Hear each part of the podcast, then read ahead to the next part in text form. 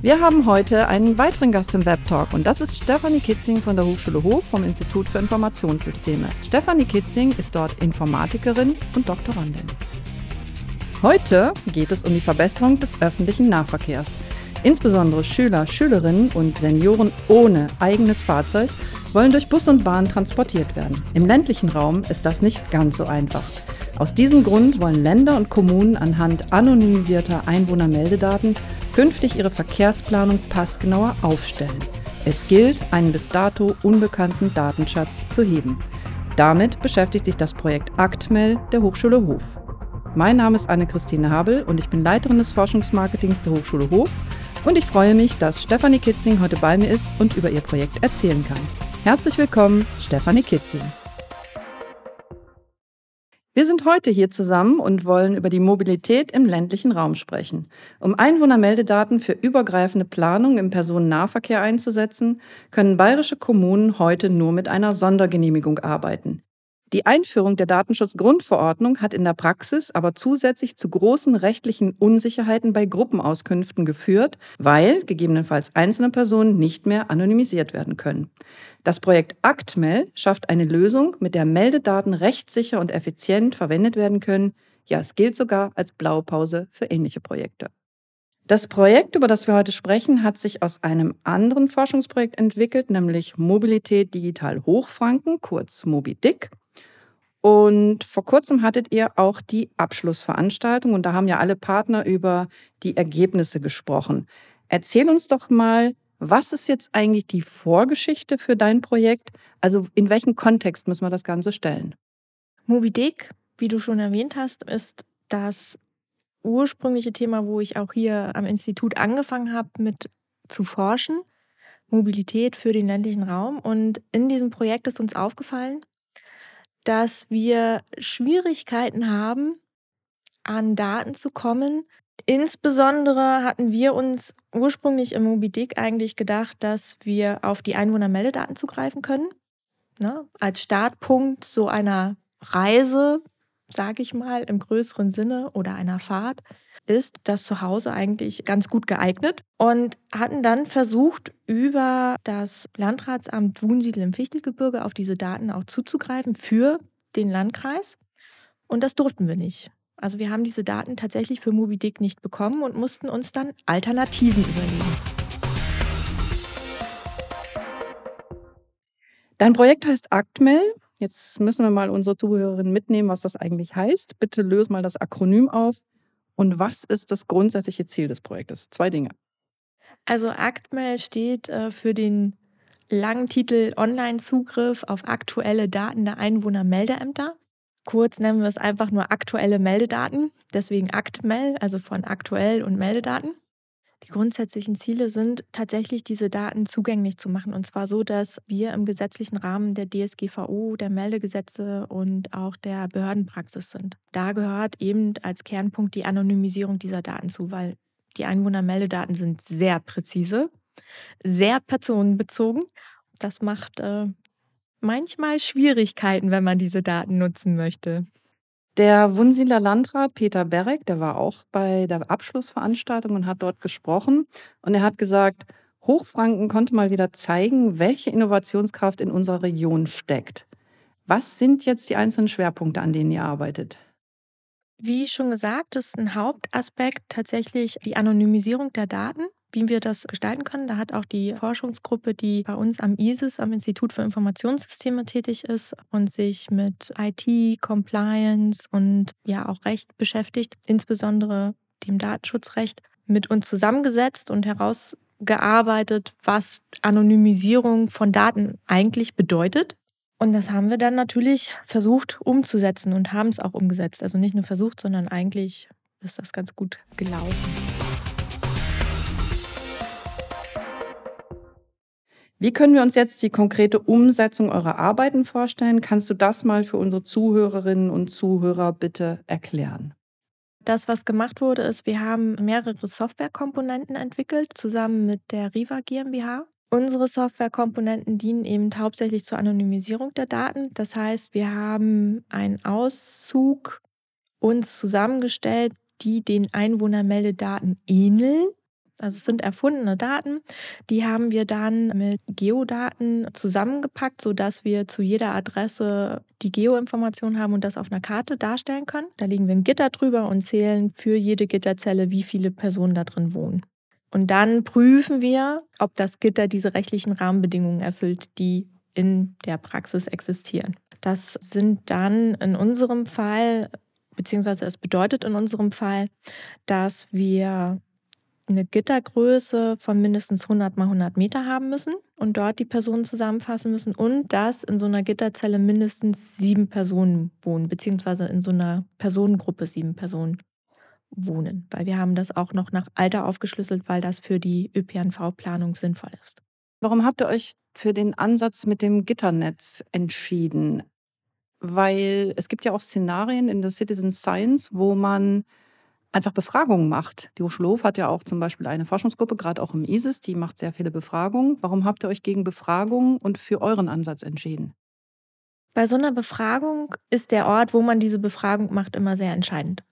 Also wenn man so eine Befragung im ÖPNV-Netz macht, dann hat man Antworten von Leuten, die den ÖPNV schon nutzen. Man bekommt keine Antwort von Leuten, die ihn nicht nutzen. Und das ist eben das Charmante an Einwohnermeldedaten im Prinzip. Dort sind alle drin. Ihr guckt euch jetzt quasi im Moment mit diesen Daten was genau an? Ist es nur für Busse im Moment gedacht oder ist es auch eine Blaupause später für Shared Mobility-Szenarien, also Einbindung von Leihfahrrädern, Scootern, elektrische Leihautos oder wie, wie weit seid ihr so vom Grundsatz her?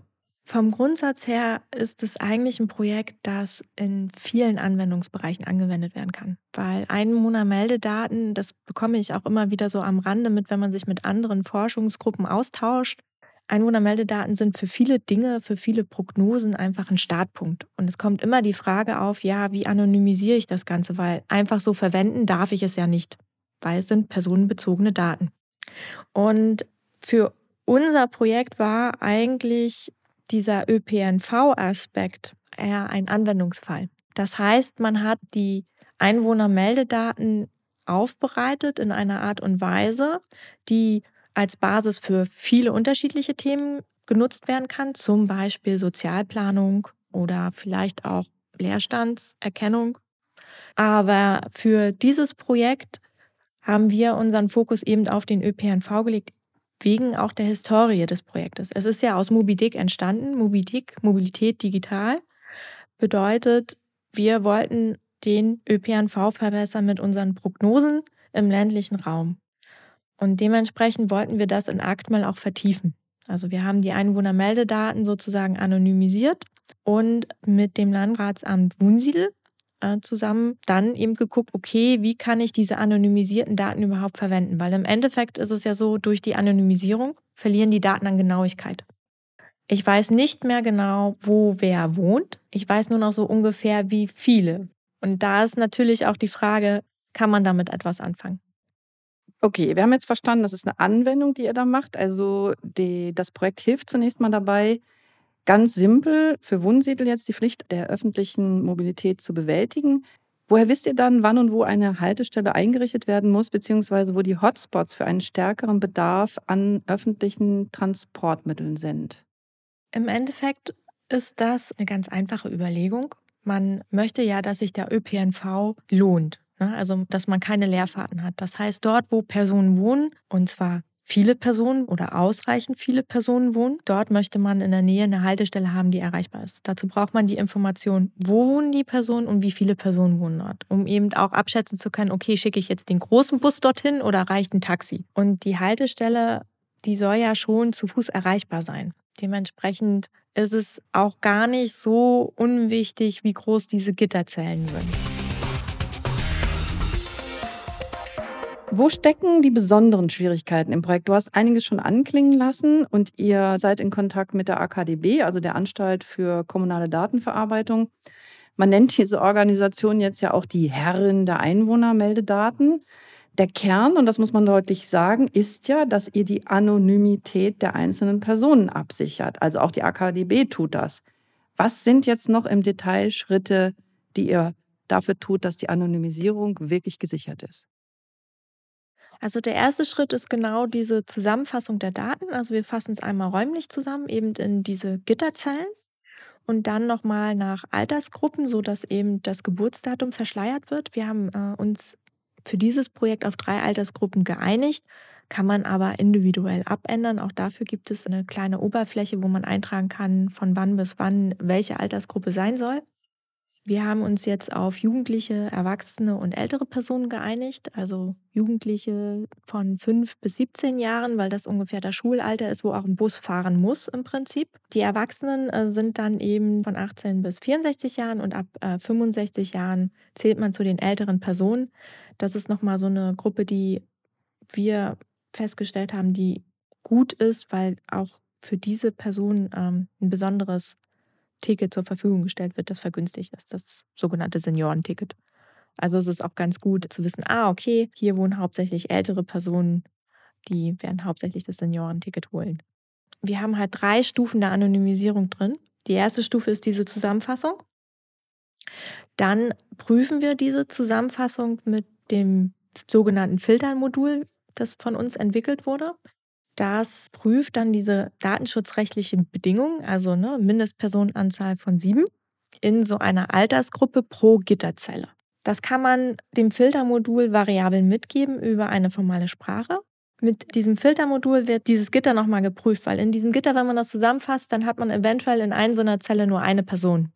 Das entspricht trotzdem aber nicht dieser äh, datenschutzrechtlichen Bedingung, dass mindestens sieben Personen drin sein muss. Und dann muss entschieden werden, was mache ich damit. Und das wird auch über diese formale Sprache entschieden, die dem Filtermodul dann mitteilt, was gemacht wird. Und wir haben uns im Projekt darauf geeinigt, dass wir dann solche Gitterzellen zusammenfassen. Also dass wir sozusagen die räumliche Ausdehnung vergrößern, aber die Anzahl der Personen, die dann in dieser räumlich vergrößerten Zelle wohnen, dann immer noch die korrekte Anzahl ist. Das ist so der zweite Anonymisierungsschritt. Dann liegen die Daten sozusagen in keinem gleichförmigen Gitter mehr vor, aber es ist schon eine Art Gitter, die unterschiedlich große Gitterzellen aufweist. Und der dritte Schritt ist dann nachher der, den Nutzenden sehen. Die zeichnen im Prinzip auf einer Karte ein Polygon ein, also grenzen ein Gebiet ab, für die sie die Personenanzahl wissen wollen, pro Altersgruppe. Und das ist dann das, was gezählt wird. Man nimmt dieses Polygon, legt es auf dieses Gitter und alle Gitterzellen, die mit diesem Polygon sich überlappen, werden dann zusammengefasst, sodass die Personenanzahl pro Altersgruppe aufsummiert werden.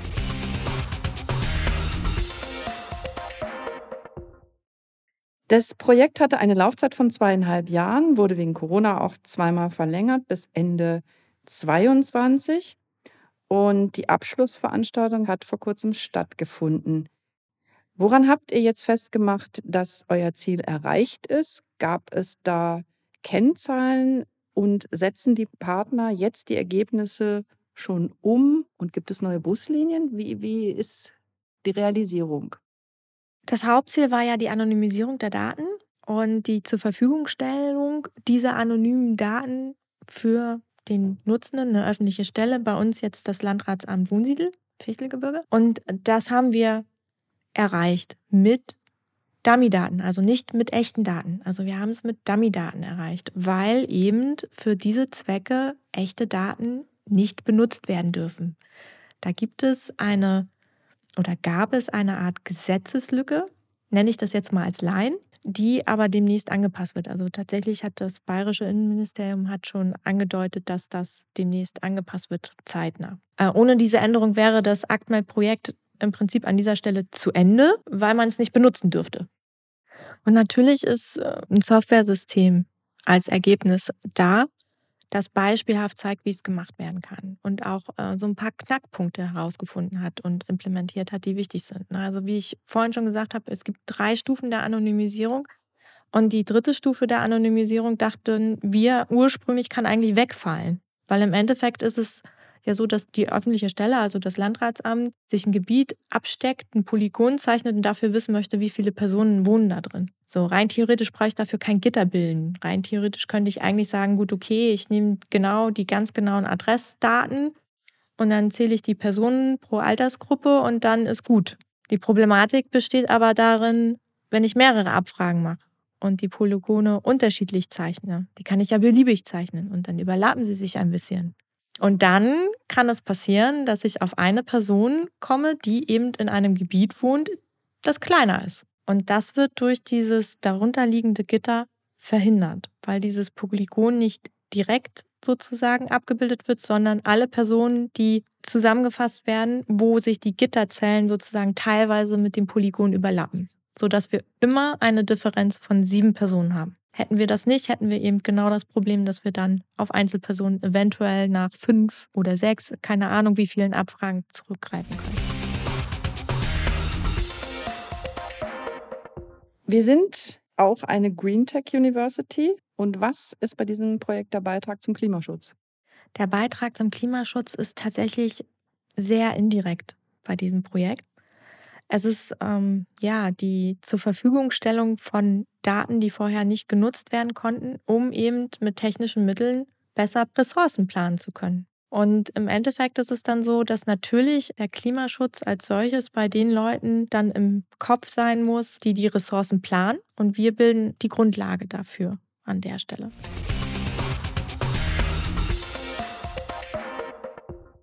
Die Informatik bietet Freiraum für kreatives und unorthodoxes Denken, da diese sehr kommunikative und interdisziplinäre Aspekte aufweist.